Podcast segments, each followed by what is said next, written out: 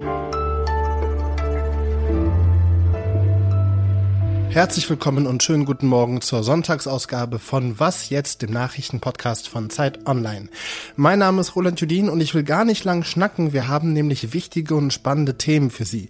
Vor genau drei Monaten hat die Hamas Israel überfallen. Wir sprechen gleich darüber, wie sich das Land seitdem verändert hat. Und in mehr als der Hälfte der deutschen Bundesländer finden dieses Jahr Kommunalwahlen statt. Warum die genauso wichtig sind wie der Kampf ums Weiße Haus, erfahren Sie in ein paar Minuten. Jetzt erstmal die Kurznachrichten. Ich bin Lisa Pausch. Guten Morgen. Nach der Notlandung einer Boeing 737 MAX 9 in den USA hat die US-Luftfahrtbehörde ein Flugverbot erteilt.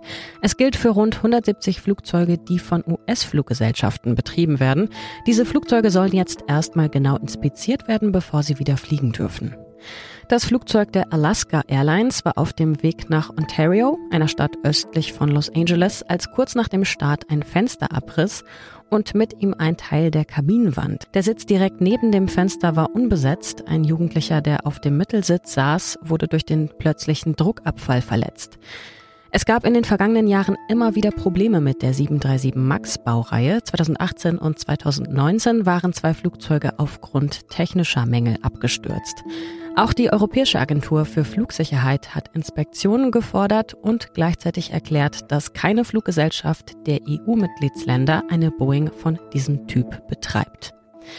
Die Organisation Ärzte ohne Grenzen zieht sich aus dem Achsa-Krankenhaus im mittleren Gazastreifen zurück.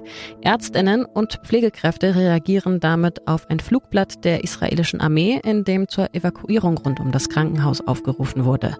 Bundesaußenministerin Annalena Baerbock reist heute zum vierten Mal seit Kriegsbeginn in den Nahen Osten. Bei ihrer ersten Station in Israel will sie ihren neuen Amtskollegen treffen und Präsident Yitzhak Herzog. Redaktionsschluss für diesen Podcast ist 5 Uhr. Werbung. Diese Woche in der Zeit? Die Bücher des Frühlings. 16 Seiten blühende Fantasie. Von gefährlichen Liebschaften, einer Flucht auf dem Mississippi und magische Erzählkunst. Das Literaturspezial zur Buchmesse in Leipzig. Die Zeit, Deutschlands größte Wochenzeitung.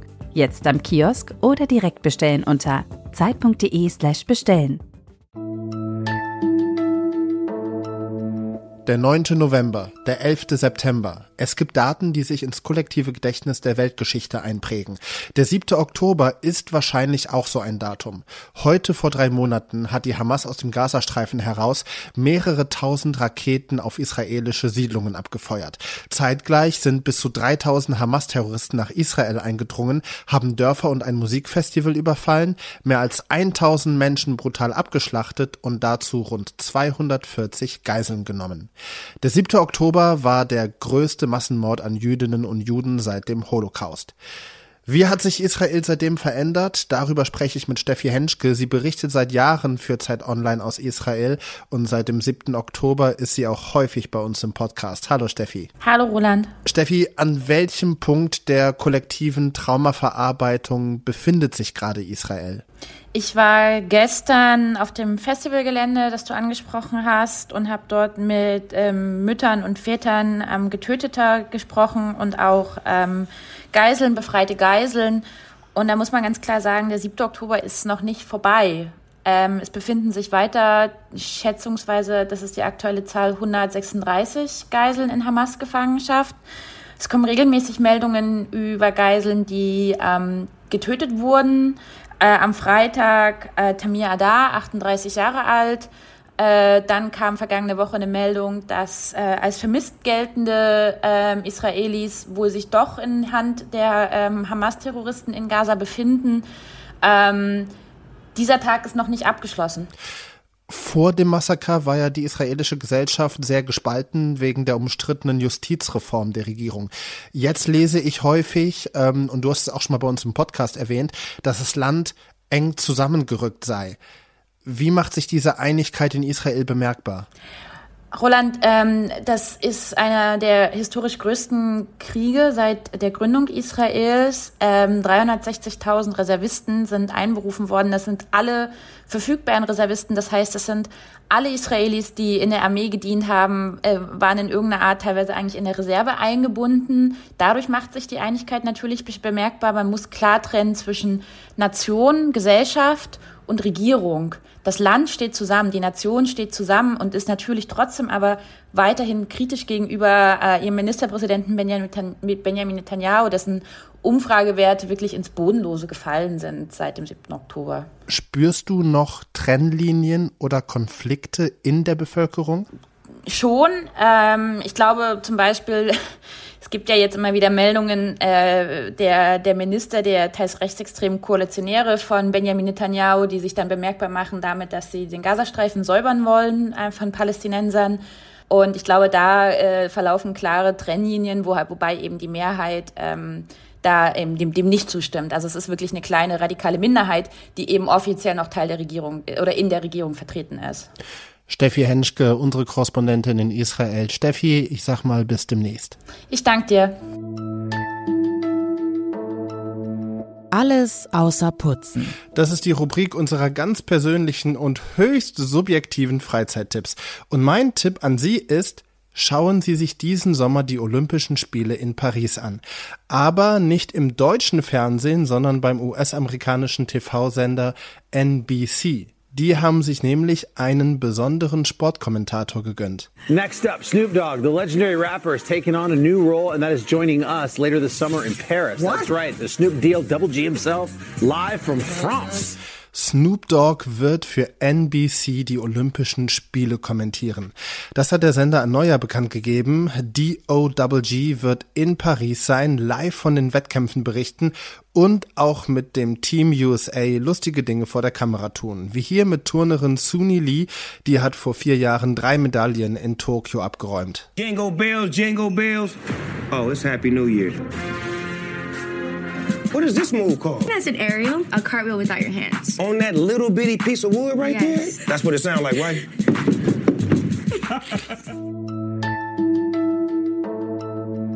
2024 ist ein wichtiges Wahljahr. Europawahl, Landtagswahlen in drei ostdeutschen Bundesländern und die Präsidentschaftswahl in den USA. Soweit so bekannt. Weniger bekannt ist, dass im Mai und Juni in neun von 16 Bundesländern Kommunalwahlen stattfinden. Ob in Rheinland-Pfalz oder Sachsen, ob in MacPom oder Brandenburg, überall dort könnten Bürgermeisterposten, Kreistage oder Gemeindevertretungen neu besetzt werden. Das große Problem ist aber, Kaum jemand will den Job machen. Der Kommunalpolitik fehlt der Nachwuchs. Und das ist ein immenses Manko für unsere Demokratie, sagt Lenz Jakobsen. Er ist Redakteur mit Schwerpunkt Demokratie bei Zeit Online. Hi. Hallo Roland. Lenz, ich habe schon angerissen, dass der Kommunalpolitik oft einfach die Leute fehlen, um Ämter und Posten zu besetzen.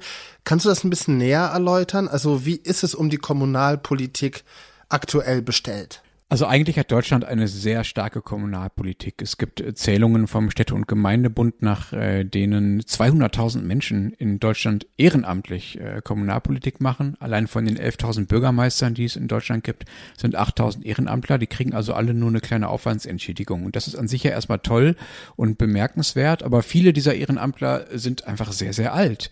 Die allermeisten von ihnen sind außerdem äh, Männer und viele wollen auch nicht mehr weitermachen. Es gibt Orte oder Ortsteile, wo es in Zukunft keine eigene Ortsvertretung mehr geben wird, weil einfach die Leute das seit 30 Jahren machen und nicht mehr können und keine Nachfolger finden. Ja, und warum ist die so unattraktiv? Also besonders für Frauen, für jüngere Menschen?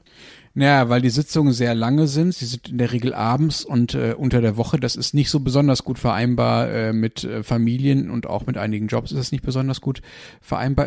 Und naja, äh, wenn da schon sehr, sehr viele alte Leute sitzen, dann fragt man sich als junger Mensch vielleicht, was soll ich denn da überhaupt? Also Kommunalpolitik strahlt einfach zu wenig das aus, was Politik ja eigentlich ausstrahlen kann.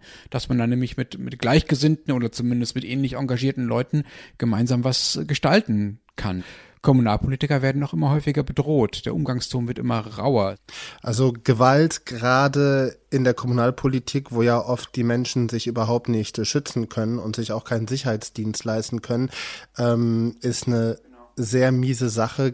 Ich will aber gerne den Punkt aufgreifen, ähm, dass die Politik inhaltlich vielleicht so unattraktiv ist, weil ist es einfach interessanter, für Klimaschutz zu protestieren, als eine Umgehungsstraße zu planen? Also, um mal ganz böse zu sein äh, für einen Moment, ich meine das nicht so böse, aber um es auf den Punkt zu bringen, ähm, Menschen, die für Klimaschutz auf die Straße gehen wollen, aber keine Lust haben, sich dann um die Umsetzung des Klimaschutzes in lokalen Gremien und in der Kommunalpolitik zu kümmern, denen scheint es offenbar weniger um den Klimaschutz zu gehen, sondern mehr darum, auf die Straße gehen zu können. Ja, also es sind ja die Kommunen, in denen ein großer Teil des Klimaschutzes konkret gemacht wird. Also, Dort wird die Wärmewende umgesetzt, dort wird über die Energieversorgung äh, verhandelt und auch um große Teile der Mobilitätspolitik, die ja wichtig ist. Also die großen Fragen, wäre meine These, sind nicht viel wert ohne die konkreten Antwort, Antworten in den Dörfern und Städten. Abschließend, warum ist Kommunalpolitik für eine funktionierende Demokratie, für die Demokratie in Deutschland wichtig? weil in der Kommunalpolitik die Trennung zwischen den ja sogenannten normalen Menschen und den sogenannten politischen Eliten die Trennung ist ja sowieso schon äh, nur behauptet, aber auf kommunalpolitischer Ebene funktioniert sie erst recht nicht, eben weil die Kommunalpolitik ja gemacht wird von meinem Nachbarn oder von meinem Bruder oder von meiner Frau, so. Und dadurch erfahre ich, dass äh, Politik die Sache aller ist und nicht nur die von irgendwelchen vermeintlich abgehobenen Eliten. Lenz Jakobsen, Redakteur mit Schwerpunkt Demokratie bei Zeit Online. Danke dir. Danke dir. Vielleicht steckt ja auch in Ihnen eine Bürgermeisterin oder ein Bürgermeister. Sie können ja mal den restlichen Sonntag in sich hineinhorchen. Morgen früh ist auf jeden Fall mein Kollege Janis Kamesin für Sie da. Mein Name ist Roland Judin. Wünsche Ihnen einen wunderschönen Restsonntag. Ciao. Es gibt einen alten Spruch aus der, aus der Agenda-Bewegung, das war so eine Partizipationsbewegung vor 20, 30 Jahren, der hieß Think Global, Act Local, global denken, lokal handeln. Und ich glaube, das könnte heute auch noch wahr sein.